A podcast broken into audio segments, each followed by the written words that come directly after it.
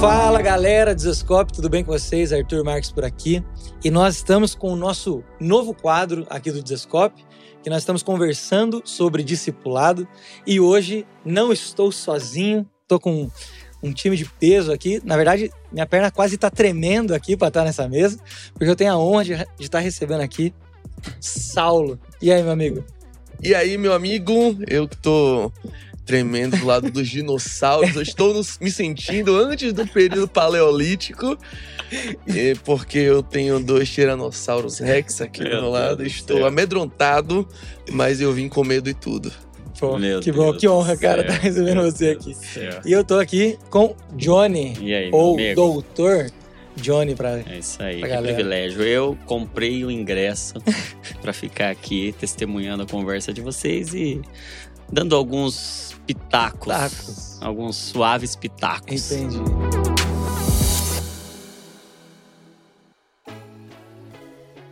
Não, mas é isso, gente. Vamos bater esse papo aqui. De verdade, estou muito feliz de ter vocês nesse, é, nesse quadro novo. E eu quero começar fazendo essa pergunta para os dois: uh, o que é discipulado para vocês?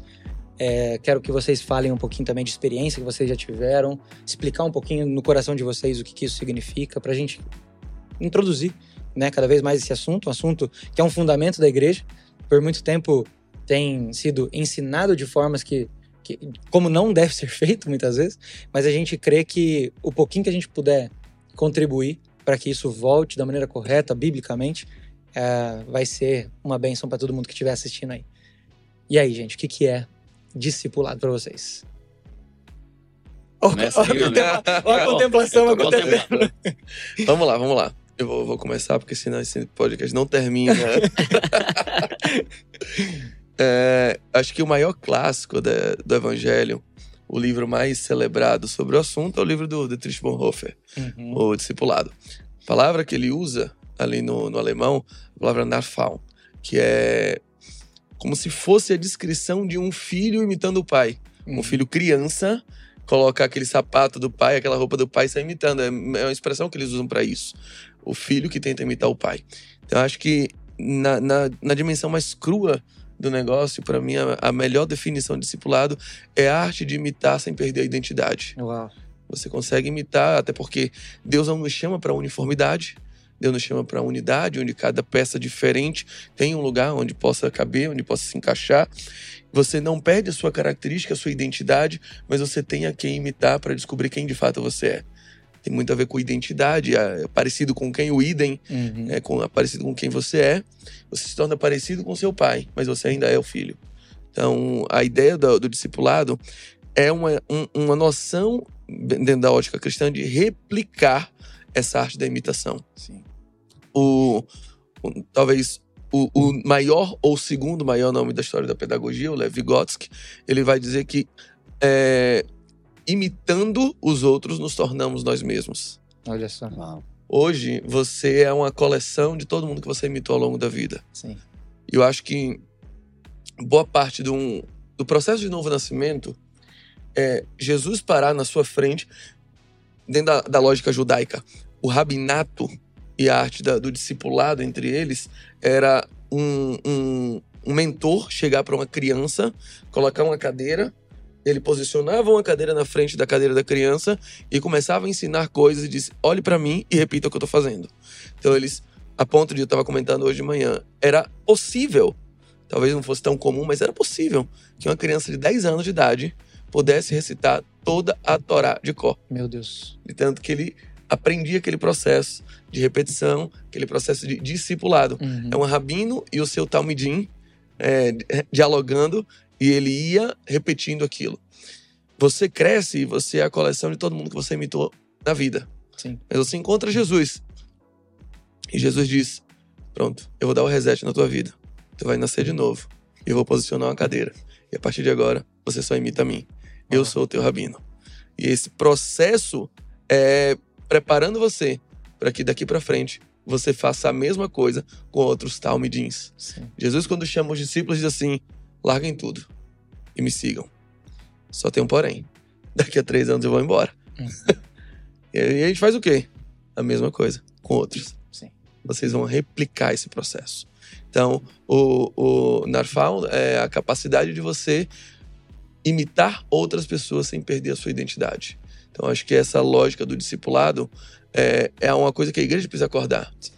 Boa parte das igrejas hoje, somente quando acontece um escândalo, quando acontece alguma coisa, o discurso é sempre: não olhe para o homem. Não olhe para o homem. Uhum. Cara, então eu vou olhar para quem? É. Eu vou olhar para quem? Porque eu preciso imitar alguém. Exato. O visitante precisa imitar alguém. Ele precisa de exemplos a seguir. Paulo dizia bem de forma bem clara: olha, olha para mim, cara. Uhum. Pedro e João na Porta Formosa, antes de oferecer uma coisa, olhe para nós. Primeiro você olha para alguém que também já teve uma situação de vulnerabilidade, para alguém que também já foi desenganado, para alguém que também já foi desacreditado. Mas hoje tem algo a oferecer. É. Eu tenho a oferecer não prata nem ouro, mas uma experiência de transformação. Olhe para mim. Então, o, o, o, mestre, ao fazer discípulos, ele primeiro grita: olhe para mim. Se você olhar para mim e posicionar sua cadeira na, na frente da minha, você vai ter um exemplo a seguir. Então, nós temos que o tempo todo estar tá pensando na transição. Eu estou olhando para Jesus, mas eu tenho que ter a capacidade de chamar outros e dizer: olha para mim. Acho que o discipulado na vida cristã se resume nisso. Quem, para quem você está olhando. Uau. Meu Deus. É isso, gente. Valeu. É. Valeu eu disse. Eu não preciso nem dar nenhum pitaco agora. Mano, muito bom, muito eu bom. Repente, apaga essa parte. Não, cara, muito bom. Que é eu vou falar como eu falei pro Douglas da outra vez que eu participei. E aí, fala Eu vou falar o quê? eu vou falar o que depois disso? Eu acho que já encerramos. Eu acho que ele complicou um o caso assunto. encerramos o assunto. mas, mas é, só para dar um leve, um leve pitaco. Não né? comece. É, eu vejo que há, há uma. Há uma um entrelaçar de palavras, né, entre o discípulo, o discipulado e a disciplina, né? E a disciplina é justamente esse aprendizado. Uhum. Então é esse compartilhar de algo que está dentro para dentro de outro outro alguém. Então o discipulado é esse processo de fazer um discípulo para transmitir uma disciplina. E qual é a disciplina do discipulado de Jesus, né? É sermos como ele é, fazermos discípulos para Cristo. É aprendermos, então disciplina vem dessa ideia de aprender, aprender de mim, que sou manso e, e humilde. Então, é trazer o que tem dentro de Cristo para dentro de outro alguém, o conteúdo de Cristo, a matéria de Cristo. Então, na, na faculdade, enfim, na escola, a gente tem disciplinas, né? E o que, que são disciplinas? São matérias. Então, o que é o discipulado? O discipulado é essa virtude de trazer a matéria de Cristo, encarnar Cristo dentro de outro de outro alguém. Então, como é que a gente faz isso, né? Eu acho interessante que o nosso processo de aprendizagem, e aí até falando do nosso cérebro, né? O nosso processo de aprendizagem, ele é visual. Uhum. A gente tem neurônios espelho que funcionam reagindo àquilo que vem. Então, o meu cérebro, ele está entrando na mesma frequência do cérebro de alguém que eu contemplo e ele vai se transformando naquilo que vê através desses neurônios espelhos. Ele, ele espelha o que vê. Então, pode ver que a gente aprende a falar ouvindo. Que pessoas que não conseguem ouvir, que têm uma deficiência auditiva, automaticamente vai ter uma deficiência também para a fala, porque a gente aprende a falar ouvindo e a gente aprende a fazer aquilo que a gente vê. Então, se a matéria do discipulado é Cristo, o discipulado é formar Cristo. E aí eu acho lindo isso, né? Porque a gente usa realmente esse, essa expressão para disciplina, para matéria, para faculdade, vai se formar. Né? Então, uhum. você faz lá a sua faculdade, você vai ter a formatura.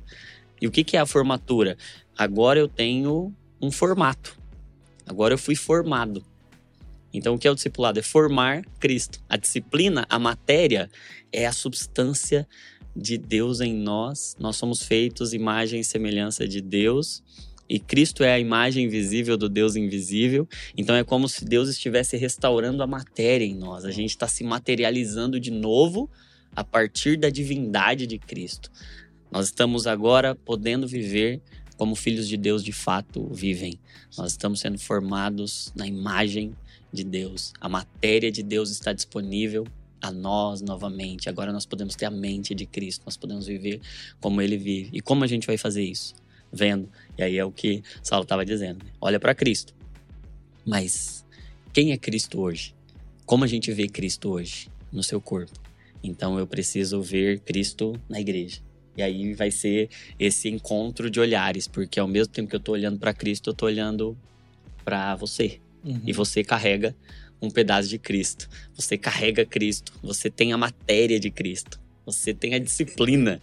E aí você é um discípulo. E se você é um discípulo, todo discípulo, ele só é discípulo de Jesus quando ele também é um formador é. de outros discípulos, porque essa matéria agora não pode ser perdida. Essa matéria, ela tem que ser multiplicável. Tem um, um, um, sinal do evangelho é a multiplicação. Não é nem soma, nem subtração, nem divisão. Né? O sinal do evangelho é a multiplicação. O discipulado é essa capacidade de multiplicar Cristo. É isso. Né? Não é somar Cristo, é multiplicar Cristo. Né? Ele, ele, é humilde, né? Olha o tesouro escondido. É. Não, e ele começou falando assim: eu não sei o que eu vou falar, porque é. discipulado eu vou ter que dar uma pesquisada aqui. Aí de repente o cara é, solta uma bomba dessa. É, ele ativou o chat GPT mental aqui, então. Enquanto vocês falavam, eu botei no chat GPT. muito bom, muito bom. Agora é interessante isso que vocês estão comentando. Eu vou até fazer uma pergunta depois aqui que eu acho que é pertinente, mas disso tudo que vocês estão falando, eu gosto muito do texto de Atos 1 e o primeiro verso, onde Lucas vai falar que no primeiro livro ele escreveu aquilo que Jesus fazia e ensinava. Né? Então, deixa claro o estilo do discipulado de Jesus, que não era como a gente está acostumado muitas vezes, né? Não, senta aqui, é só uma aula. Uhum. Não, é primeiro ele fazia, então é vem, me segue. Então você vai ver, você vai ter onde se espelhar, você vai ter onde. É, você vai ter o que contemplar. E ainda assim, eu vou sentar com você, ainda vou te explicar, eu vou te ensinar para que daqui hum. três anos, quando eu for embora, você também consiga é. replicar, que é essa, essa questão do discipulado de Cristo que tanto me atrai, né? Porque às vezes, eu não sei se vocês têm essa impressão, mas muito se fala a respeito de discipular na igreja, que tipo assim, é, não, só pode ter o discipulado quando fulano estiver pronto, ou quando as coisas estiverem prontas e tal. E quando eu observo isso que vocês estão falando, eu não vejo essa prontidão. Quando eu leio a, a, as escrituras, não que, eles não, não que eles eram cruz, porque eles passaram três anos com Jesus, mas eles também não eram mestres, uhum. entendeu? Absurdos. Mas mesmo assim, Jesus confiou a eles essa missão.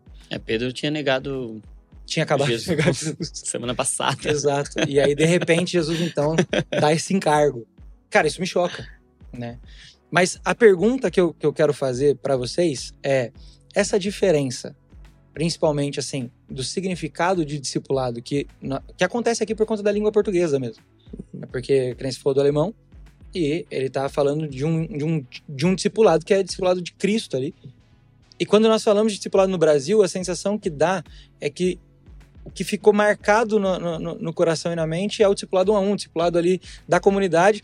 E muitas vezes a pessoa não tem a noção de ser um discípulo de Jesus, mas tem a, a atividade, o, o, o, o, empenho em querer fazer algo que ela ainda talvez nem entendeu. O quão prejudicial isso pode ser na visão de vocês? Dela não entender primeiro esse discipulado, de ser uma, uma imitação de Cristo, para poder então fazer essa multiplicação. O que, que vocês sentem do que tem acontecido em relação ao discipulado nesse ponto, assim? Tá. É, hoje a gente estava vendo uma manchete bem, bem engraçada, mas é muito sugestiva para isso aqui que a gente está falando. A manchete de um. Eu não sei nem se era meme, mas se não for verdade, pior para verdade, tá? É, a manchete. Pior para verdade.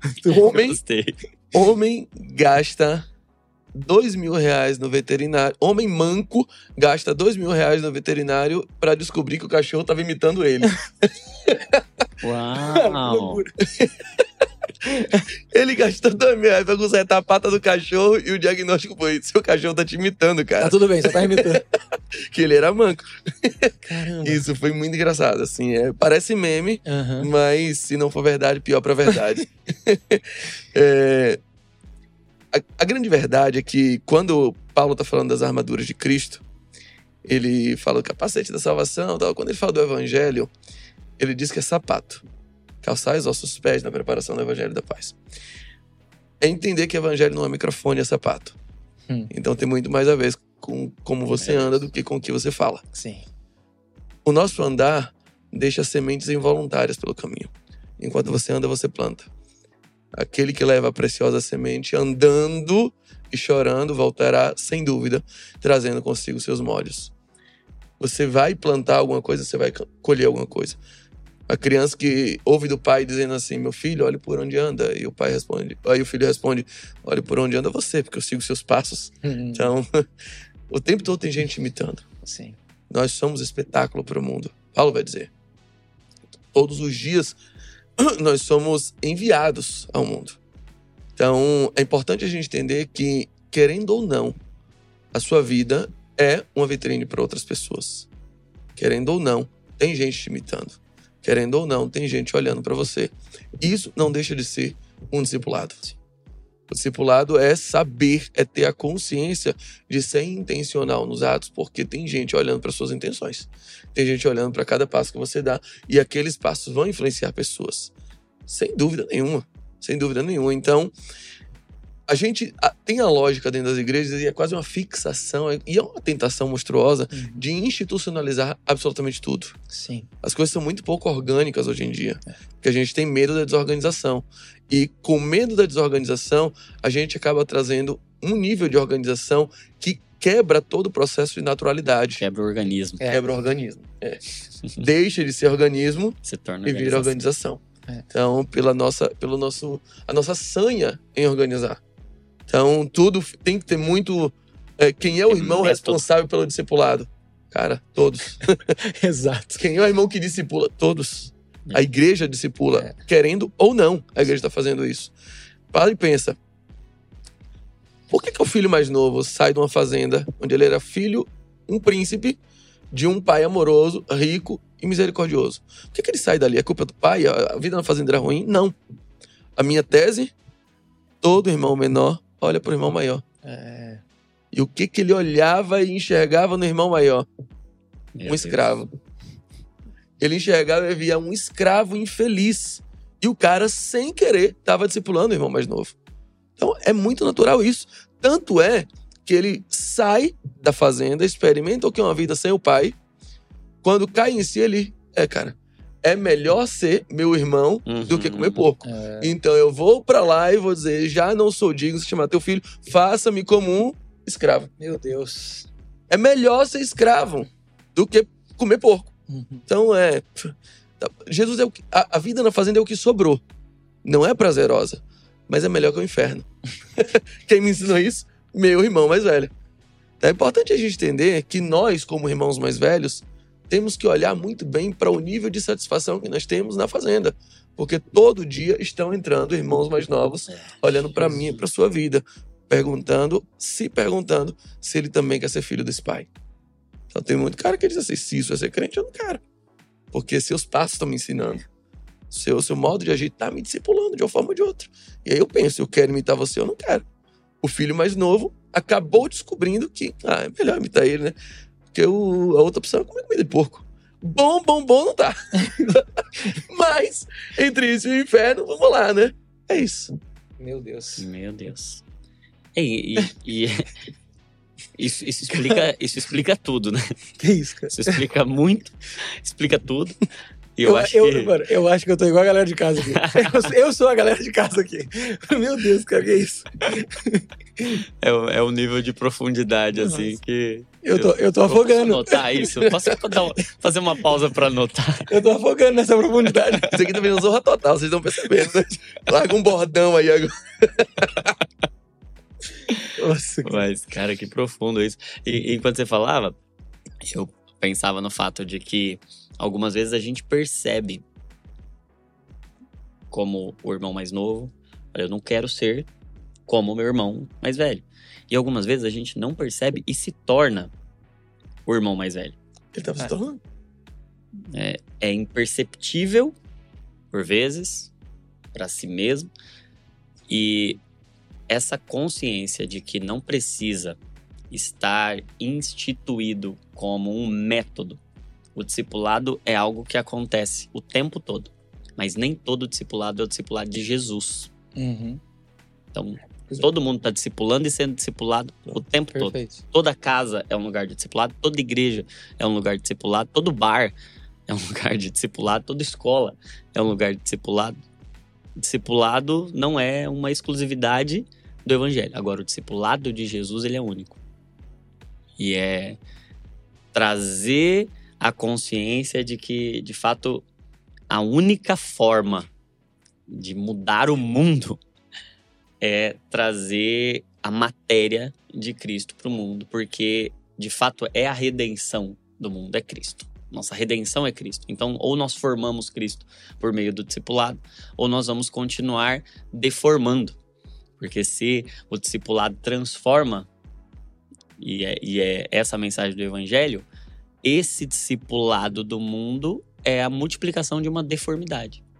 Então, o Evangelho é a multiplicação da transformação e esse discipulado que acontece ao observar quem não está refletindo, quem não está revelando Cristo, é a multiplicação não da transformação, mas da deformação.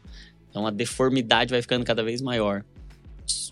As, as falhas, as inconsistências, os vazios, as lacunas, as sobras, elas vão ficando cada vez maiores, porque eu estou sempre aprendendo. Sim. Não importa, querendo ou não, perceptivelmente ou não, eu me torno o ambiente que eu presencio. Nós somos transformados de glória em glória à medida que o contemplamos, Sim. e nós também somos deformados É. de desgraça em desgraça à medida que nós não o contemplamos. Que nós vimos alguém, que nós olhamos para alguém que não está revelando Cristo. Isso nos deforma ou nos transforma, né? É, eu, eu, eu tô tentando pensar assim com a cabeça no, no sentido de do que a galera em casa pode estar captando disso e talvez bolando uma pergunta ou o que poderia vir. E uma das coisas que veio aqui para mim, pensando, é, tá bom, estamos chegando nesse lugar de entender o discipulado como esse essa questão da contemplação, da imitação, do observar, do isso causar essa transformação através do, do Cristo sendo formado em nós. E eu não sei se vocês já passaram por isso quando vocês abrem uma caixinha de pergunta algo do tipo, mas sempre tem um pedido de ajuda. Na minha comunidade ou onde eu tô, é, não, eu tô sozinho, eu não tenho ninguém, é, a minha igreja é isso ou aquilo. E talvez nessa conversa surja essa, esse levantamento na, na, na cabeça de alguém. E o que, que a gente podia dizer para essa pessoa que talvez para onde ela, onde ela olha, onde ela tá, ela olha pro lado e fala: não, não vejo. Não, não, consigo. Se, se a parte visível do, de, de Jesus é o discipulado, onde eu o vejo agora fisicamente no meu irmão, eu não estou vendo Jesus. O que eu faço? Vai levantar essa pergunta em algum momento dentro dessa nossa conversa aqui. O que, que você poderia dizer para uma pessoa que talvez vai pensar isso? Ah, acho que a primeira coisa que eu preciso dizer para ela é que ela deve realinhar suas expectativas. Cara, três anos andando com Jesus e Felipe larga, achando que tá largando o ápice da profecia. Mostra-nos o Pai. Jesus, cara, perdi a paciência. Não é possível que você não tá vendo. É, e ele achando que ele tava flopando, ou que ele tava é, é, chapando geral, mas tava Aham. flopando geral. Sim. Eu falei, "Ah, Mostra-nos o Pai. Cara, não é possível, você não tá vendo. Realinha suas expectativas. As pessoas estão idealizando líderes. É. Estão idealizando comunidades. Tá achando que toda igreja é desascope. Pô, cara, vocês têm uma igreja muito abençoada. É, mas nem, não tem condição de comprar o LED de vocês. Tá? Brincadeiras à parte, as pessoas estão olhando para Sim, mega é. churches, para líderes influentes, para pastores que estão com uma, uma jurisdição maior e acho que, pô, meu pastor não presta, porque meu pastor não é o Subirá, meu pastor não é o Douglas, meu pastor não é o Johnny, sabe? Sim. Então eles, pô, Ainda eles- bem. Começou. A galera só quer o Megazord. É, Então, cara, não é assim. só que a Megazord é boa. É porque o filho mais novo tava dentro da fazenda onde tinha o pai. É. E ele saiu por falta de referência. Cara, não era falta de referência. Você tá olhando pro lugar errado. Você tá com as expectativas desalinhadas. Então, todo discipulado exige uma dose cavalar de humildade. Antes de ser discípulo, normalmente você é aluno. Vocês, quando, se vocês foram monitores na faculdade, é, em alguma matéria, eu fui monitor. E o, o, o trabalho que a gente tinha era de assistir a mesma coisa duas vezes. Primeiro como aluno e aluno é o sem luz, Uhum. aluno, é, para aprender o assunto. Mas depois eu tinha que assistir de novo para aprender a passar o assunto. Tinha que assistir a mesma aula duas vezes. Hum. Primeiro eu estava ensinando, eu- estava aprendendo os mandamentos, mas depois eu estava aprendendo a guardar os mandamentos. E a ordem de Jesus era essa. Ensinem eles, não os mandamentos. Ensinem ele a guardar os mandamentos. Eu estava vendo agora o professor ministrando aquilo. E eu tinha que atentar para os detalhes que eu não tive condição de atentar da primeira vez. Uhum. Então, é, é, o discipulado exige muita humildade, exige paciência, exige você entender que tem sim referência. Aliás, o corpo de Cristo é amplo. É. Como é que não tem, cara? Uma igreja sem pessoas, não tem ninguém que possa te inspirar em algum assunto, ninguém que você possa confessar. Ah, não tem, não tem, cara, então procura outra comunidade. O que eu não posso fazer é discipular pelo Instagram. Isso. O que eu não posso fazer é discipular por caixinha de pergunta. E na boa, é fruto de uma infantilidade muito forte. Porque o que que as pessoas querem? As pessoas querem respostas simples para questões complexas. Ele me manda uma caixinha de pergunta: pode usar tatuagem? Ah, cara, sei lá, se for um infinito no Cox, não pode, é ridículo. Pô, cara, é a resposta que eu posso lhe dar. Se- Outro dia eu vi um adolescente com um código de barra no pescoço. Aí eu parei e falei, assim, não, eu não vou, eu não vou, eu não vou, e eu fui. Eu perguntei no elevador. É, poderia me dizer o significado aí? Ele olhou pra mim com aquela cara assim. É que eu sou um produto do sistema. Meu Deus. Eu fiquei com raiva de existir o ECA naquela hora, porque eu ia agredir aquele menino e eu não achava, eu não achava justo ter uma punição por isso, entendeu? Eu, cara, tu não é nada, tu é um adolescente de, de, de, de 18 anos, mas que com a idade mental de 8 e merece uns tapas, você pode bater um pouco, cara. Claro, brincadeiras, ele não merecia tapas, agressão física é completamente Eu já ia contratar um advogado pra você, cara. antipedagógico. Um advogado falando. Não, o que eu falei é que ele deveria conhecer um restaurante espanhol. né, com aquelas tapas bem gostosas. assim. É claro. Servem tapas lá. Foi o que eu tava sugerindo pra ele. Claro. Cara, então eu não tenho como dar uma resposta dessa. Sim.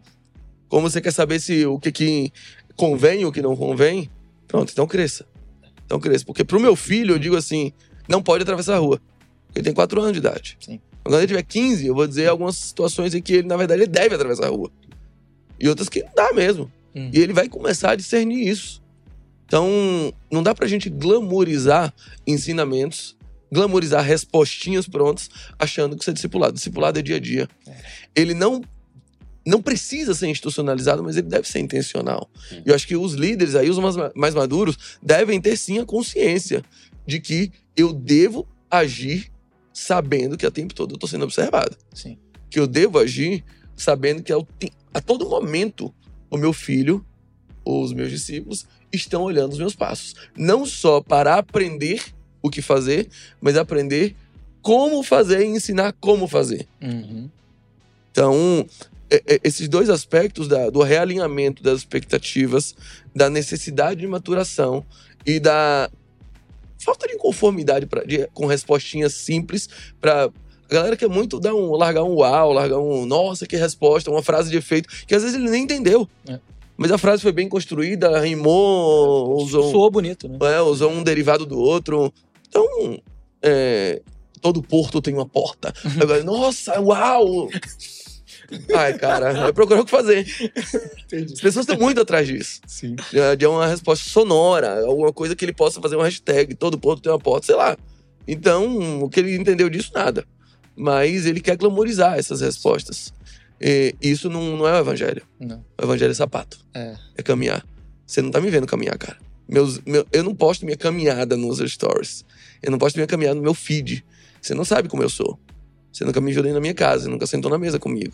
Então, na boa, eu não posso te ajudar. Eu não posso te discipular. Quem pode te discipular é quem você vê caminhando.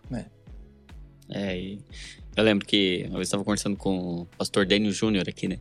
E ele estava dizendo um pouco sobre essa nossa realidade de discipulado como um lugar onde eu mostro os pés para alguém, né? Porque as mesas Uhum. que os discípulos sentavam, elas eram mesas baixas, né? E a, a própria, aquele, aquele momento do lava-pés ali em que Jesus vai lavar os pés dos, dos discípulos expõe que, por vezes, a gente até associa já o discipulado hoje a um lugar onde a gente senta à mesa. A gente fala muito e usa muito essa expressão da mesa, né? da mesa, né? É, discipulado se faz em mesas, isso é muito bom. Mas não é uma mesa só onde eu falo e ouço. É uma mesa onde alguém pode ter acesso à sujeira do meu pé. É. Muito bom. Então, eu posso. E aí vem essa ideia de humildade, de simplicidade, porque o discipulado tem a ver com lavar o pé de alguém. Tem a ver com alguém ter acesso à sujeira do meu pé e me ajudar. E eu acho interessante porque Jesus poderia ter, ter dito: oh, agora cada um lava o próprio pé. Né? Mas Jesus disse: ó, não tem essa opção. Uhum. Você não pode lavar o próprio pé. Não vai dar. Lavem os pés uns dos outros. Vão e façam o mesmo. Então é, é esse lugar de algo simples, mas que não é uma resposta simples, é uma revelação simples. A gente está em busca de respostas. Então, cara, dá uma resposta para o meu problema. E é curioso como esse lava-pés é feito pelo mestre. Será que a gente está vendo esses fenômenos serem repetidos na, nas igrejas? Ah, eu lavar os pés. E é sempre o discípulo lavando o pé do mestre. Uhum. Cara, não, ah, porque vamos honrar esse senhor, esse pastor. Não, não, cara. É o pastor que tem que baixar para lavar o pé do visitante, É. de quem tá chegando. A, o, a ordem bíblica é essa. Vocês entenderam o que eu fiz com vocês? Agora vão e repliquem. Façam também. E a ideia é que o discípulo ele vai andar por um caminho onde o mestre já andou. Então o mestre vai dizer: Eu vou É. preparar você para andar, onde eu já andei. Eu sei onde você vai pisar, porque eu já pisei. Se você está me seguindo, então eu vou preparar o teu pé para isso. Essa é a ideia, mas a gente está meio que invertendo. Sim. A gente está confundindo preparação com honra. A ideia ali não é honra. A ideia é te deixar pronto para a caminhada. É. A ideia é reparar os, os maus pisões que você deu até agora na vida, te limpar e te preparar. E se eu não fizer isso, você não tem parte comigo. Você não pode andar pelo meu caminho. Se eu não fizer isso, amigão, não vai rolar. E quem faz isso é o maior. É o mestre. O discípulo não tem condição de lavar o pé do mestre. Não tem a mínima condição. Então, o João Batista reconhece isso. Eu que careço de ser batizado. Mas Jesus diz, ó, eu tenho que batizar porque tem gente olhando para mim. E lá na frente eles vão precisar desse batismo e eles estão olhando para o mestre. Então é importante a gente entender isso. Que esse lavar pés não é um ato de submissão e honra, não. É um ato de preparação para uma caminhada. Quem pode preparar? Quem já caminhou na frente. Exato. Exato, exato. Exatamente. Essa, essa parte, assim, eu percebo que essa questão da organização trouxe muito esse. esse vou usar o termo aqui né, da, da moda, que é o hype que o discipulado pode causar. Porque a, a, a verdade é que, às vezes, uma pessoa, nessa, nessa situação que faz uma pergunta como essa, ou faz uma afirmação como essa, extremamente perigosa, que ela tá com uma expectativa errada, é que, na verdade, ela não queria ser uma discípula de Jesus, né? Mas ela queria ser a discípula do Saulo. Né? Não, falando. E aí. Não sou, não. Nunca é, nunca é. Nunca é ninguém. Ninguém presta aqui nessa Eu queria ser dos caras. É, então ela, ela, ela entendeu errado esse princípio de, do discipulado, porque não é o. Vou aproveitar a deixa aqui com o nome que todo mundo aqui acompanha, porque você está nesse canal por causa dessa pessoa. Então, tipo assim, nossa, o Arthur é o discípulo do Douglas. Não, o Arthur é um discípulo de Cristo. Que vê no Douglas o Cristo para ter essa formação. Né? E assim como eu vejo em todos os outros que, que me cercam, igual a gente conversou aqui. Então eu acho que esse hype que essa organização causa vem disso. Vem tipo assim, ah, se não for o pastor, se não for o líder, só que aí a gente não olha pro irmão que tá sentado É. e é extremamente zeloso com tudo aquilo que o evangelho é, é, pede, né, ou custa na nossa vida, e ele tá ali, certinho. Só que ele não tem essa é, essa, essa, essa cara na frente das coisas. Então ele não serve. E aí, por isso que chega esse tipo de pergunta muitas vezes, porque a pessoa quer ser discípula de alguém que não é Jesus. É. né? Então a gente precisa voltar para o discipulado original. Então é, eu olho para Cristo, o discipulado é de Cristo, é para Cristo, é tudo dele. E se é um ele. cristão, tem Cristo. Tem um Só pedaço de pode Cristo. ser, Só né? pode ser cristão se tiver Quem carrega Cristo. Cristo. Então, pode ser discipulado.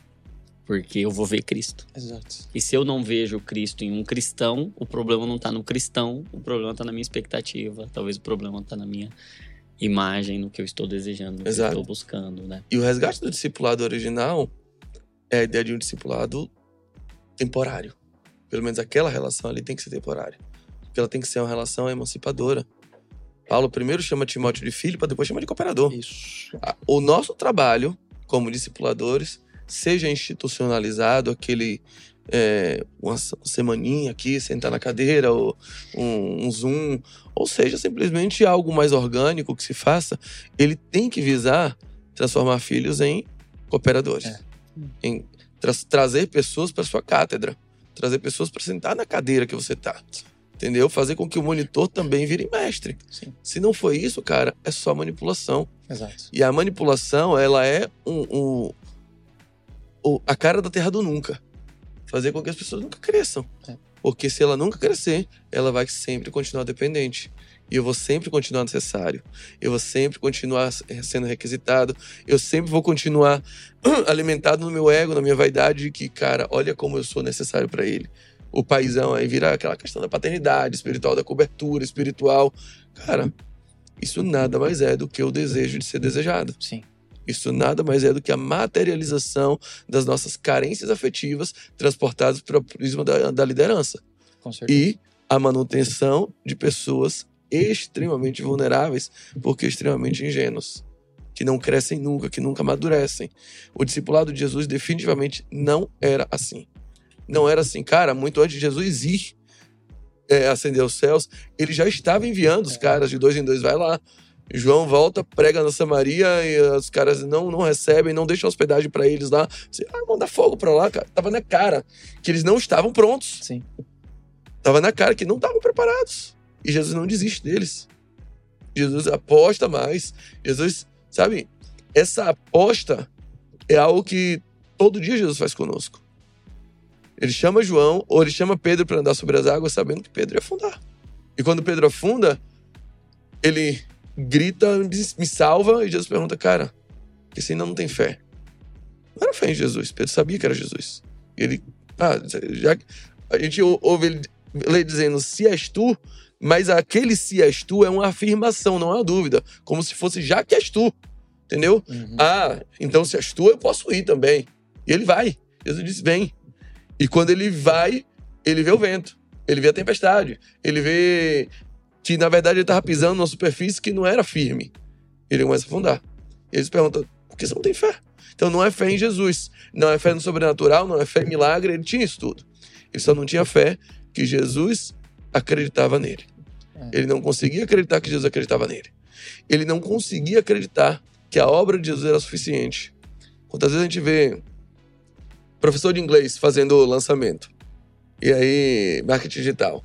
Eu lhe prometo que até o final do ano você fala inglês. O cara, rapaz, fala problema, vai continuar. Problema é seu, mas em inglês você vai falar. no que, que ele confia em você? Na verdade, não. Ele não conhece você, tá falando por uma gama de um milhão. É. Ele confia na obra dele em você. Sim. Ele fala, cara, se você olha pra mim, eu vou fazer você falar inglês.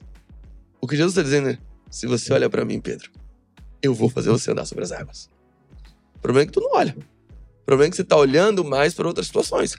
Então, eu vou te salvar dessa vez, pegue na minha mão. Mas assim, se você olha pra mim, você não vai precisar nem pegar na minha mão.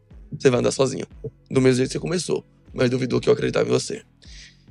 Todos os dias, Jesus está apostando na gente. É.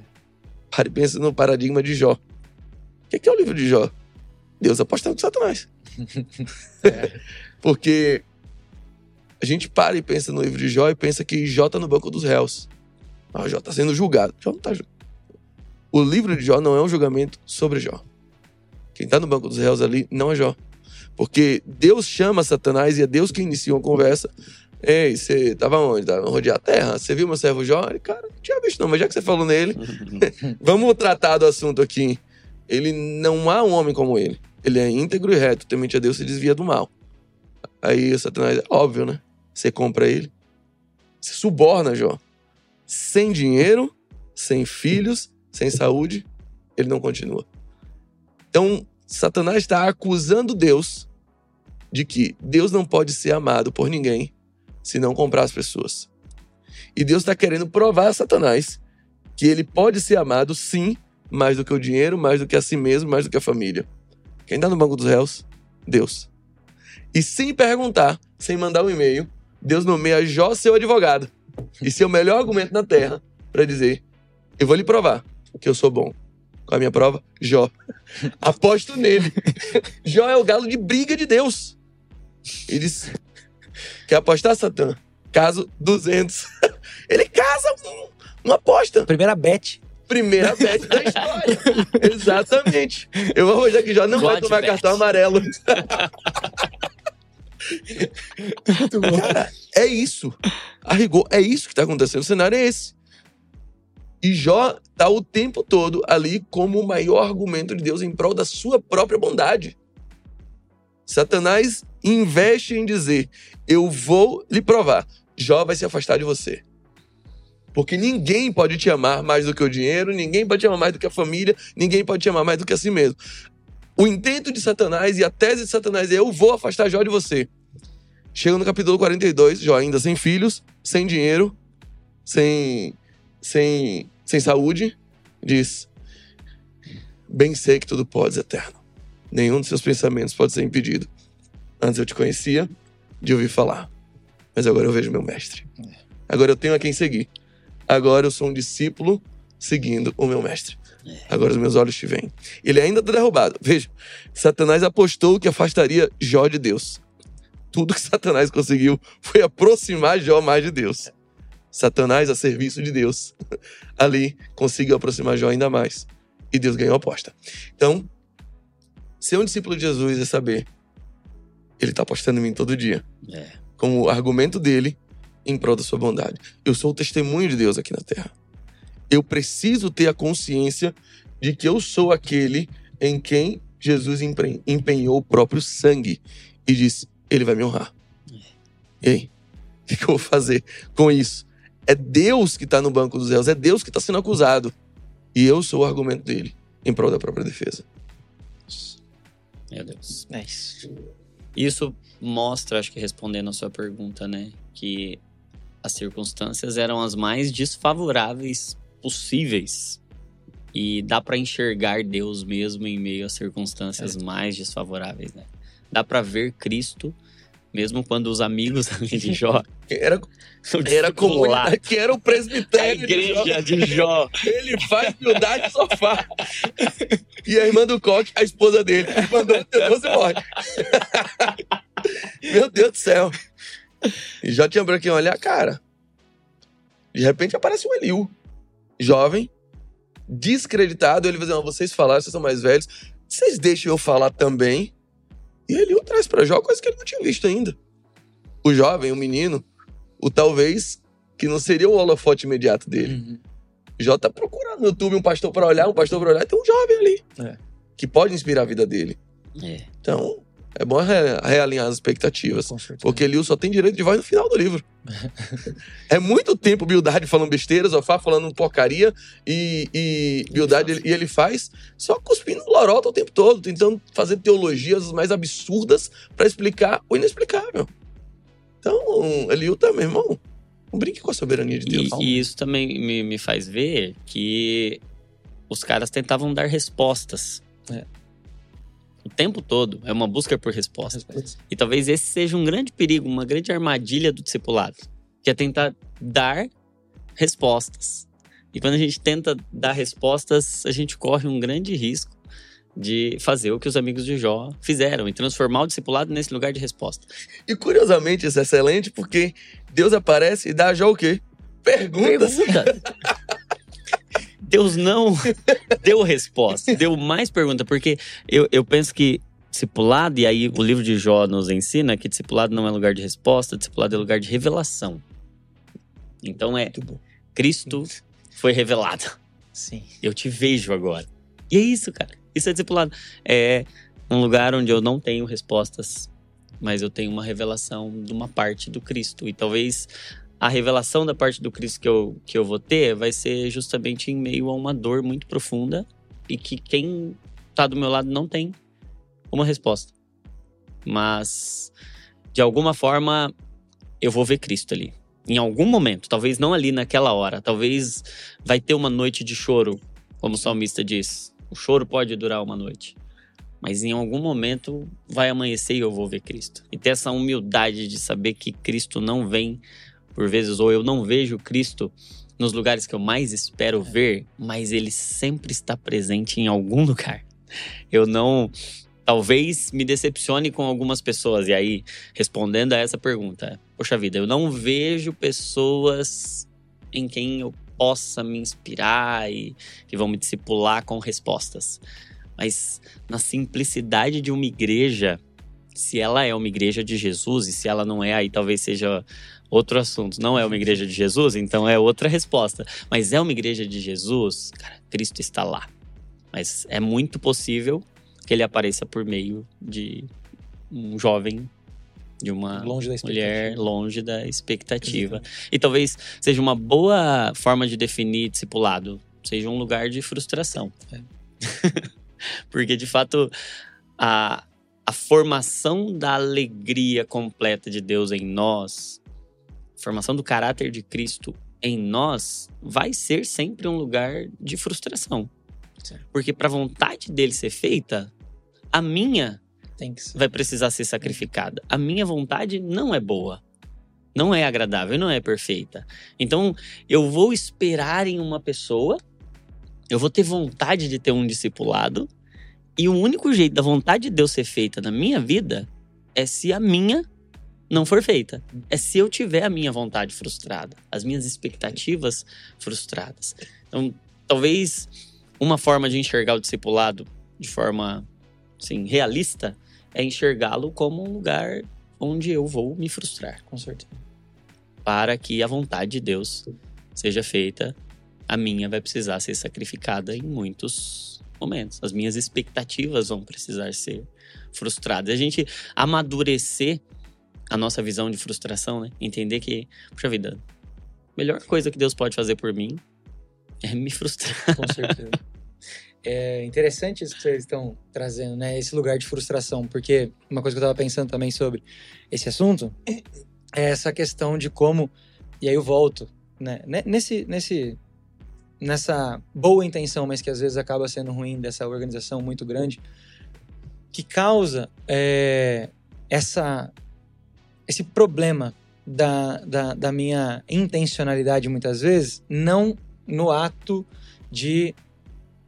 Não, não no ato do discipulado comigo mesmo, mas aonde eu coloco a minha intencionalidade no outro.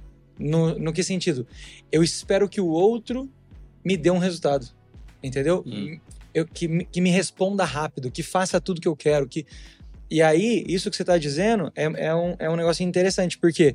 Porque quando é Deus nos frustrando, isso é para o nosso bem. Mas quando a gente vai para esse lugar do discipulado, achando que o outro tem que me dar a resposta, achando que o outro tem que me dar o resultado, achando que o outro é isso, e eu me frustro, eu quebro a aliança, porque a, a frustração, né, a expectativa gera frustração, a frustração, quando é na relação, quebra a aliança. E aí a gente não leva o discipulado para onde ele tem que caminhar. Uhum. Porque o discipulado é esse lugar de construção, é, se tratando do corpo de Cristo, aonde nós vamos construir aliança, né? A amizade. Então, essa, essa profunda relação. Então é interessante isso, porque Deus vem para que o discipulado funcione, tem que quebrar a expectativa, tem que frustrar para que dê certo. Mas quando nós queremos fazer o papel de Deus e colocar uma expectativa no outro, e isso é frustrado, muito provavelmente eu vou quebrar minha aliança com essa pessoa. E quando eu quebro essa aliança com a minha pessoa, aí é onde, onde a gente vê frases como essa.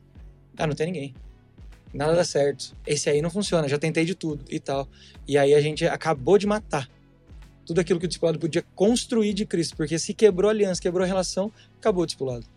É. Né? E, e esse alinhamento de expectativas e quebra essas frustrações, ela tem que ser uma linha de mão dupla. Exato tanto do discípulo para com o seu mestre, para com o seu mentor, para com o seu professor, no sentido de ele entender que, tá boa, amor não é atendimento de expectativas, não é satisfação de vontades. Amor é satisfação de necessidades. Eu satisfaço a vontade do meu filho, a necessidade do meu filho, ainda que eu quebre a expectativa e ainda que eu desatenda a vontade deles. E é na boa, faço isso com toda a segurança do mundo, que eu sei o que eu tô fazendo e ele não sabe. Uhum. Ele se chateia no momento, ele diz que não me ama mais no momento. né? Espera 10 minutos aí que ele volta e me beija. Sim. Então, porque eu passo para ele a segurança É. de que enquanto eu for o mentor, enquanto eu for o mestre dele, ele não vai padecer necessidades. Ele vai estar atendido, satisfeito ali nas necessidades, ainda que se frustre, ainda que se frustre nas vontades. Sim. Então é importante entender isso. E lá do outro, é preciso que o mentor, que o mestre, que o líder realinhe também suas expectativas para com seus liderados. Não adianta plantar hoje e esperar colher fruto amanhã. É. É preciso uma dose cavalar de paciência, uma dose cavalar de humildade, porque muitas vezes a pessoa só tem um tempo um pouco mais difícil mesmo. Sim. Ela só tem um processo de aprendizado um pouco mais difícil. E aí você toma pra si, e você começa a dizer, ah, então sou eu que não sei ensinar ninguém. E você fica frustrado, ah, eu sou um péssimo pastor. Ah, cara, não é. Você só é um pastor apressado, só é- você só é ansioso. Você tem que esperar. Nem, nenhum filho nasce sabendo ser filho. Sim. Eu tinha a maior expectativa do mundo, falei isso ontem, lá com, com a galera. Maior, o maior sonho do mundo de ser pai. Porque meu desejo era mandar meu filho pegar água pra mim. Controle da TV. É, lavar meu carro. É o que meu pai fazia comigo. Aham. Então, deve ser legal ser pai. Então, meu filho tem quatro anos e ainda não pega água pra mim. Sim. Meu filho tem quatro anos e ainda não lava meu carro. Mas não quer dizer que ele não é meu filho. Então, ele tem um tempo de progressão e ele vai, vai acabar Sim. aprendendo isso. Mas eu preciso ter a paciência necessária para que as minhas expectativas enquanto mestre, enquanto mentor, sejam atendidas. Sim. A ponto de eu maturar suficientemente meu discípulo e ele começar a dar o fruto que eu espero que ele tenha. Então, assim, não é só o discípulo que tem que ter alinhamento de expectativa, não. É. O E cê- mestre também precisa. E você falando sobre isso, eu lem- lembrei de um momento de frustração minha como líder de jovens, depositando muito da vida em algumas pessoas e passou um tempo e eu me decepcionei com o resultado daquela semeadura, né? E imagino que quem tá em casa nos assistindo aí tenha experiências assim também, de você investir, discipular, gastar tempo, gastar vida, chamar pra mesa. E não é uma regra que todas as pessoas que você investir, que você formar, de fato, elas vão atender a sua expectativa e elas vão revelar Cristo. E isso não necessariamente é um fracasso do discipulado. Mas eu me senti fracassado. Eu, eu me frustrei em alguns momentos. E foi cura para mim quando eu li Jesus discipulando os doze e ele dizendo: dos que o Senhor me deu, eu não perdi nenhum, exceto Uhum. que era o filho Um da que já perdição, perdido. que já veio perdido. Mas ele era discípulo de Jesus. Sim. E, lógico, eu não discipulei como Jesus, eu tinha minhas falhas e os meus erros, mas ainda que eu tivesse feito tudo que eu podia fazer e houvesse perfeição em mim, em Cristo havia toda a perfeição e ainda assim a taxa de sucesso não foi de 100%. Então, ter essa consciência de que a frustração vai ser bilateral e tá tudo bem. E que nem tudo é sobre você. Sim, Você não é o protagonista de tudo. Exatamente, A exatamente, pessoa tem a própria história dela. exatamente. E, e ter essa consciência de que, cara, não é um discipulado para resultado. Nem de um lado nem do outro. Porque a frustração vem da expectativa do resultado, da resposta. E aí, e aí eu acho que a gente está chegando num, num consenso de que não é pelo resultado. Não é pela resposta. É por Cristo. Cristo. Então, se eu revelei Cristo, eu discipulei. Ainda que, por algum motivo, a revelação não tenha sido vista. Mas eu revelei. Isso é discipulado. Sim. É a lógica da mudança de profissão de Adão. Adão nasce como um jardineiro. Cuide do jardim, cultive. E ele, depois do pecado, vira agricultor. Agora, do suor do seu rosto, Uhum. você vai comer. A grande diferença é que um, o, agricu o, o, o, O jardineiro. agricultor, o agricultor, ele, ele cuida da terra porque ela vai lhe trazer um proveito. Uhum. Porque o fruto da terra você vai comer ou vai vender. Sim. Então você vai ter um proveito daquilo que você está cultivando. Mas o jardineiro, ele trabalha simplesmente pela, pelo prazer de ver crescer. Pelo prazer de ver aquilo florescer. Então essa mudança de profissão tem um marco, que é o pecado. Se você discipula a partir do pecado, você discipula querendo oferir lucro daquele resultado. Daquele resultado. É. Você discipula para que aquilo dê uma prova social do seu ministério. É. Um retorno. É, Você cobra gratidão de todo mundo, pô. É. Na boa. Todo mundo que cobra gratidão é porque não curtiu o processo. É isso aí. Se você cobra gratidão de uma pessoa e você fica insatisfeito porque ela é ingrato, é porque você não estava gostando do que você fez. E por isso espera uma recompensa. É isso. Você não estava curtindo a relação. Na boa, se eu tô curtindo a relação, a minha paga já é a relação. Exato. Eu não tenho que esperar mais nada de você. É isso. Então eu não tenho que ficar frustrado com sua gratidão. Mas se você, É relação. É isso. se Seu você é saiu vida, daqui é a. É vida. e saiu da minha aba. Então não tem do meu fracasso. Não tem fracasso. né? Não tem. Tanto é que quando Maria vai ao sepulcro e encontra o segundo Adão. Bem parecido com o Adão puro do início, jardineiro. É. ela confunde ele. Parece um jardineiro. Parece um jardineiro. E era de fato o que É. ele era. Aquele segundo Adão, de fato, cultiva pelo prazer de ver crescer. Até porque ele vai embora. É. Até porque ele não tá ali pra eu quero me aproveitar disso. Ele não seduz. Ele não, não tá querendo o lucro daquela operação. Não. Ele tá querendo ter o prazer de ver crescer. Ele viu o fruto do seu penoso trabalho, se alegrou, Se cara alegrou. tá alegre com isso. Ele É. teve o prazer de ver crescer. Ele tem o prazer de ver pescadores de peixes se transformarem em pescadores de homens. É. Ele vê o prazer na evolução, Sim. diferente do Adão. Que tá aqui, ó, a mulher que tu me deste não deu resultado, não. é o Adão É. maculado pelo pecado. É. Então, eu, pô, a terra não me respondeu do jeito que eu queria. Agora eu tô em débito, tô. Não, não, É. não colhi aquilo que eu investi. A igreja é investimento. Você tá investindo dessa forma. Uhum. no- Então você tá esperando retorno. É. Tá esperando gratidão, tá esperando fidelidade, tá esperando filiação pela sua cobertura espiritual. Cara, isso não é discipulado. Isso é manipulação. Isso é trabalho de agricultor. Você tá querendo, você tá suando porque você quer comer aquele fruto. Uhum. Isso vai ser jardineiro.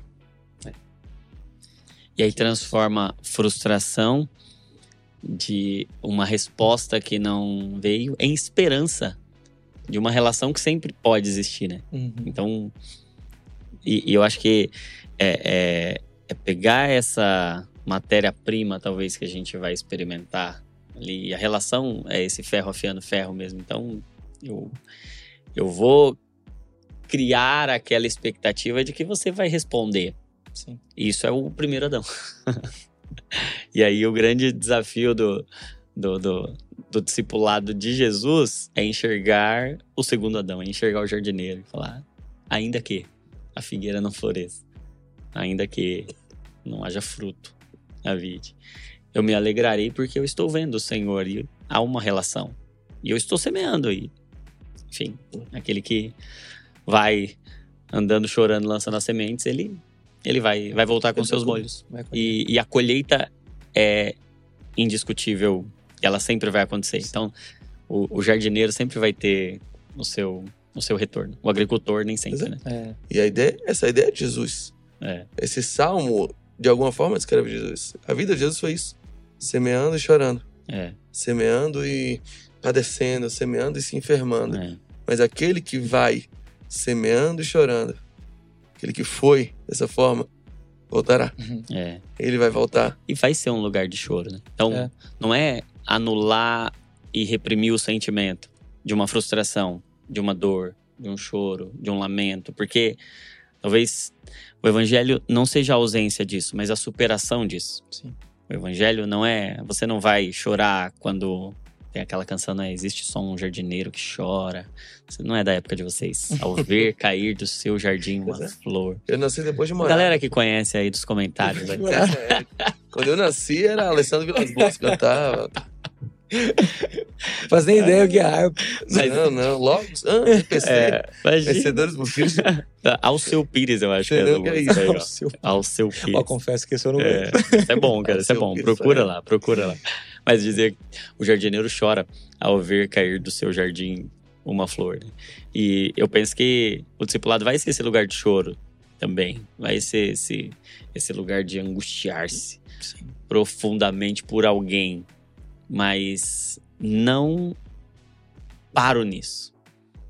Eu supero isso pela esperança e pela alegria de que uma relação onde algo foi semeado ali e ah, em algum momento eu vou voltar para colher os frutos. Em algum momento ele voltará, sim, sim. colhendo consigo os seus frutos. E, e é o evangelho, né? Exato. Essa é a mensagem. Sim. Que não é a ida, é a volta. É a volta. Né? A volta trará o seu resultado. Com certeza. Eu quero terminar com uma pergunta e é a, é a pergunta clássica. Né? Vou aproveitar essa profundidade aqui para fazer a, a, pergunta do milhão. É, só um, um, ponto dentro disso que vocês estavam falando que me, me veio à mente assim. É, os dois trabalham, né? O jardineiro e o agricultor, os dois trabalham. É, os dois trabalham igual. Os dois estão é, ali com a mão na terra, os dois estão tendo o seu, o seu suor ali no sentido, porque quando você olha o jardineiro, é, o trabalho é o mesmo, no sentido, é um ofício, é um, uma coisa. E uma coisa que a gente tem que pensar e não pode esquecer do discipulado é que ele também é trabalhoso. Nesse sentido. Uhum. Porque nós vamos mexer na terra, na sujeira, nós vamos pôr a mão em muita coisa. E às vezes, esse ponto a gente acha que já seria o resultado. E teria que ter algo bom ali já, uhum. de primeira. O jardineiro, ele também mexe na mesma terra. Ele também mexe na mesma sujeira é, da terra. É Jesus entendeu? mexendo na terra. É Jesus mexendo do mesmo jeito. E o trabalho, entendeu? Tá ali. Então, esses dias atrás, por que eu tô falando isso até? Porque esses dias atrás, uma pessoa veio conversar comigo e falou sobre isso. Sobre o trabalho cansativo que parecia ser o discipulado, entendeu?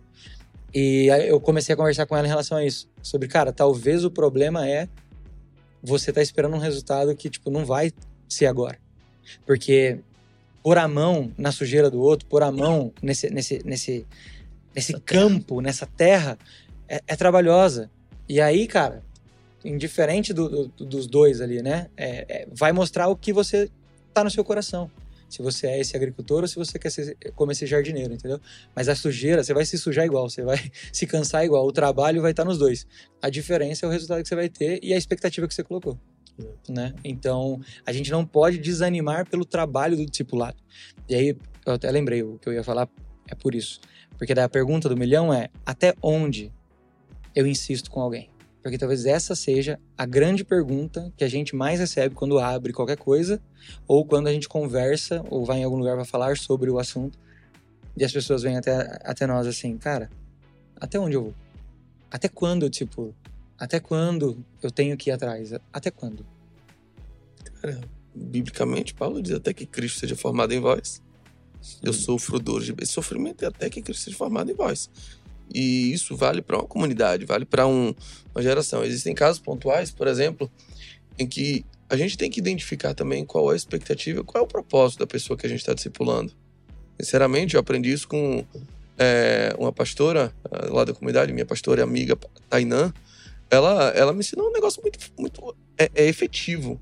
A Tainã é a esposa do Diogo Dantas. Do Diogo. Ah, é, a Tainã é muito categórica e eu aprendi isso com ela. Eu tenho uma reunião com uma pessoa eu digo: Ó, oh, tente fazer isso aqui, aplique isso aqui pra tua vida. Duas semanas depois a pessoa volta com o mesmo problema. Pastor, eu preciso conversar. Eu peguei. Você já fez o que eu falei? Ainda não. Meu tempo é caro. Meu tempo é muito caro.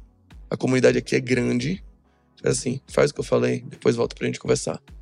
Então, essa, essa ideia do discipulado tem a ver com responsabilizar o discípulo.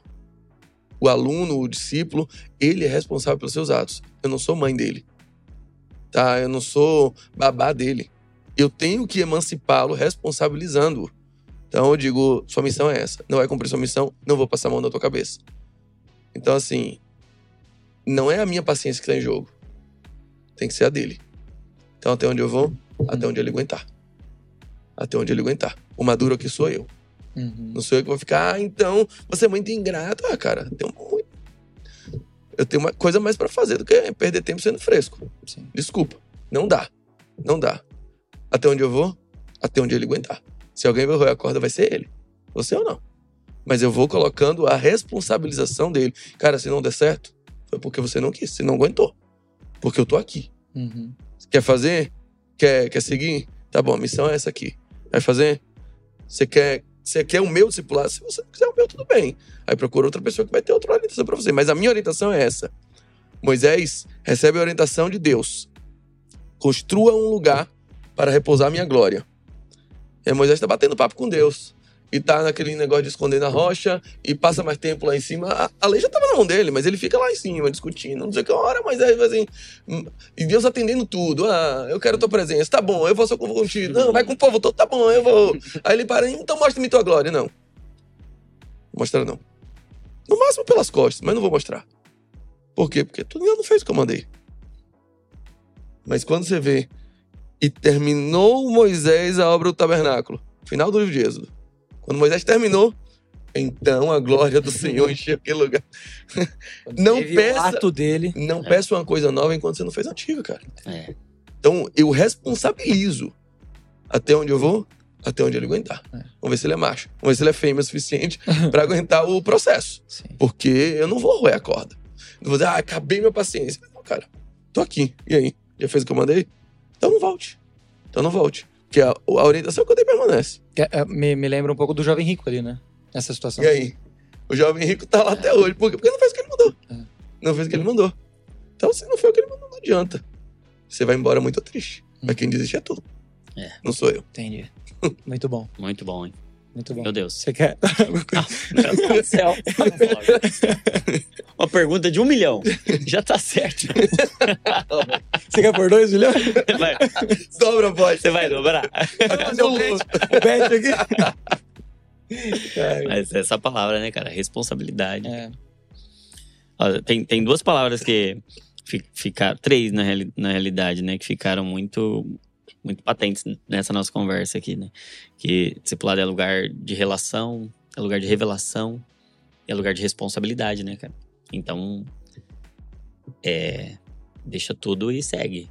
Hum. Ah, não deu, não. Quando você quiser, eu vou estar tá aqui. É o que o Carlos é isso, Ortiz né? diz no livro Discípulo. Cara, o discipulado custa tudo. É. Custa tudo. E aí? Tá afim? Bora. Não tá afim? Tudo bem, paciência. Mas quem desiste é você. Sim. Quem volta atrás é você, não sou eu, não. Eu mantenho é. aqui, eu tô firme. Se quiser vir, vem. Se não quiser, quem vai regar é tu. É. eu não. E é engraçado como isso se parece um pouco com o que nós vemos é, na situação da igreja, né? Porque ser um discípulo de Jesus custa tudo. Então, se nós não queremos esse custo, quando nós aplicamos o discipulado, nós também afrouxamos essa, essa, é. essa conta aí para que caiba, porque se eu não sou um discípulo completo de Jesus, que eu não tô afim, então quando eu for fazer o discipulado, eu também não vou cobrar a mesma coisa, né? Exatamente. A gente tem que tomar Você cuidado. acostumou com a régua frouxa. Exato. Então, dificilmente você vai conseguir ser radical quando você não aprendeu o que é radicalidade. E radicalidade, é... o radicalismo, ele tem a ver com raiz. Uhum. Radical é raiz. Se você não tem raiz suficiente, é. você não vai, não vai saber plantar é. no outro. Isso aí. Raiz, é raiz. terra terra, tá vendo? Mexer na terra, lavar os pés, é. sujo de terra. Muito bom. É, pra gente finalizar, indica algum livro em relação a discipulado que você tenha lido? Você acabou de citar um. Cara, é, é um livro muito bom, o livro do Juan Carlos Ortiz. É um Carlos clássico. Ortiz. É o, o Discípulo. Um livraço, um, é curto. Não é livração um tamanho, você, você lê ele em duas tardes, tranquilo. Mas é um livro que realmente impacta e mostra você tanto a necessidade de você ser um discípulo radical de Cristo, quanto a necessidade de você replicar isso. Paulo diz: O que eu recebi do Senhor, larguei tudo. Uhum. Não segurei nada, também vos ensinei. Então, ele trabalha bem com essa ideia de, de, de saber com o que você está lidando. Ele cita um exemplo maravilhoso sobre a parábola da, da pedra preciosa. Assim, o evangelho é isso, é uma pedra preciosa. Você vai num, num lugar e você diz assim, cara, eu quero essa pedra preciosa essa pérola de grande valor. E aí pergunta quanto é que custa. Eu, cara, isso tudo. Tudo? Pô, cara, todo meu dinheiro, vez em dinheiro, traz aqui o dinheiro. Assim, Pô, você pegou todo o dinheiro da minha carteira, vez carteira também, traz a carteira. a vez meu Deus do céu, vai sobrar só a roupa do meu corpo. Roupa? Traz a roupa. Então, peraí, deixa eu ligar pra minha mulher. Tem telefone? Mulher, traz tudo. Traz tudo. Eu vou ficar só com o meu corpo? Corpo? É tudo meu, meu irmão, custa tudo. Aí quando ele vem, e agora? Sim, agora eu vou deixar na tua mão. Como mordomo, você cuidando. Mas lembre, tudo é meu agora. Tudo agora é meu. E quando eu quiser, eu vou lhe pedir. o discipulado de Cristo é isso. É isso. Andar com Cristo é isso. É saber que tudo pertence a Ele. E que Ele confiou, Ele apostou em você para cuidar daquilo que é dele. Meu Deus. Meu Deus. Qual que é o nome do livro mesmo? O discípulo. O discípulo. O Discípulo. O discípulo. Porque tem o Muito discípulo bom. radical, que é acho que é do John John Stott. Stott. Aham. e tem o discípulo, Juan Carlos Ortiz. Muito bom. Excelente esse livro. É, fica aqui o, o Vini que tá aqui, né? Fica aí a indicação pra loja aí. Vamos ver se a gente conseguir, a gente coloca o link aqui. Senão a gente coloca da Amazon, algum lugar que a gente achar também pra galera poder ter Você acesso. acha ele fácil em Kindle, também e-book, é um livro Show. antigo. É muito bom, muito bom. Legal. Leitura simples, maravilhosa. Muito bom. Algum? A Jonas Madureira. É, É, o custo. maravilhoso. Curso do discipulado. Curso do Muito bom. Muito bom. Muito bom, muito bom. Show. Gente, obrigado demais. Obrigado por esse papo. Tenho certeza que a galera tá é, saindo abençoada. Minha vontade é colocar aquele emojizinho da cabeça Explodindo. explodindo. É, essa- é- esse sou eu. Essa conversa. Saulo Daniel é igual a. Igual a aquele. Eu vou colocar esse emoji na thumb do vídeo. É, Bom Mas, demais. cara, obrigado, Bom Saulo, de verdade. Sempre muito bom estar à agradeço, mesa com você, aprender com você. É, Um- Bragança tá aí, cara. Brincadeira pessoal de Salvador. eu queria trazer. A, a, A a do. Red Bull tá comprando. Cara, se a Red Bull comprasse a Lírio, Ali. cara, não precisava comprar a Salvador inteira. Comprar lírio armação.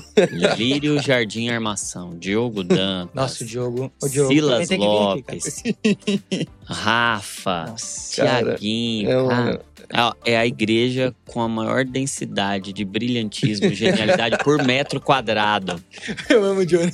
Cara, cada metro quadrado tem uns três gênios, assim. A Tainã, pastora Tainã. Cara, é, é- genial, cara.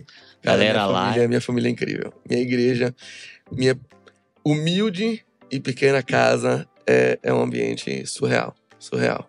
Fica o convite pra você E, ir em e eu Salvador. me convidei pra ir lá, dia 2 de dezembro eu vou lá. Teremos Olha só. novamente Johnny Que em honra. home, Aí vai ter o cara lá. at home. Aí vai ter o homem. Talvez ele não volte. Desculpa, pessoal de Bragança. Já vai com uma cordinha amarrada já. Ah, eu vou lá só Mas, pra cara, aprender com os caras. Obrigado, Johnny, também. Cara, você é incrível. Tô muito feliz de estar cada vez mais perto Te de amo, você. cara. Te amo. Não é de hoje. Faz muito E tempo. aprendo E eu você te amo também. cada dia mais. Não é E você fica mais bonito ainda com esse cabelo. O cara já era muito lindo. Aí olha, olha isso, cara. Passou a Kombi doação global. Ficou bonito demais. tipo isso. É cagado nada. dirigindo dois. Vai, vai cortar. É, tá parecendo, parecendo ator de filme, da, Não, filme ele- de romance. Ele é um cara bonito. Ele- Se a gente, Sparks. É, exato. se a gente fica parecido com aquilo que a gente contempla, eu só tô ficando mais bonito porque agora ele tá aqui. Eu olho pra esse homem direto. Isso aí é um Cara, mas obrigado, de verdade, gente. Que papo Gostoso. bom, velho. muito Bom, foi Muito muito bom. bom. Muito bom mesmo. Eu ficaria aqui até de madrugada. Inclusive, contar uma coisa pra vocês. Nós terminamos de gravar meia-noite e dez esse episódio. Foi muito bom, de verdade, gente. Cara, você já sabe, é, curte esse vídeo aqui pro YouTube é, liberar para mais pessoas, porque ele identifica que é um conteúdo importante e ele vai disponibilizando para mais e mais pessoas se você curtir. Pega esse link, cara, manda para todo mundo aí da sua comunidade local, manda para todo mundo que você conhece. Sabe aquele grupo que você nem usa, velho, que você quer sair? Manda lá também, não tem problema. Manda para todo mundo para essa mensagem ser espalhada. E se você ainda não tá inscrito aqui no Desascope, a gente foi ver lá esses dias atrás que a maior porcentagem das pessoas que assistem o nosso vídeo não é inscrito. Então, vou pedir para você que não é inscrito, é um pecado, se inscreva nesse canal aqui para você ser cada vez mais abençoado, porque tem programa semanal do Johnny aqui. Você entendeu errado, se você não assistiu ainda, você tem que assistir todos, que Temporada nova está vindo aí. tá vindo a temporada nova. Eu, eu já não tô aqui aguentando de, de ansiedade por isso. Mas de verdade, se inscreve aí para você ser abençoado. E não se esqueça que você é uma cópia de Jesus. Valeu.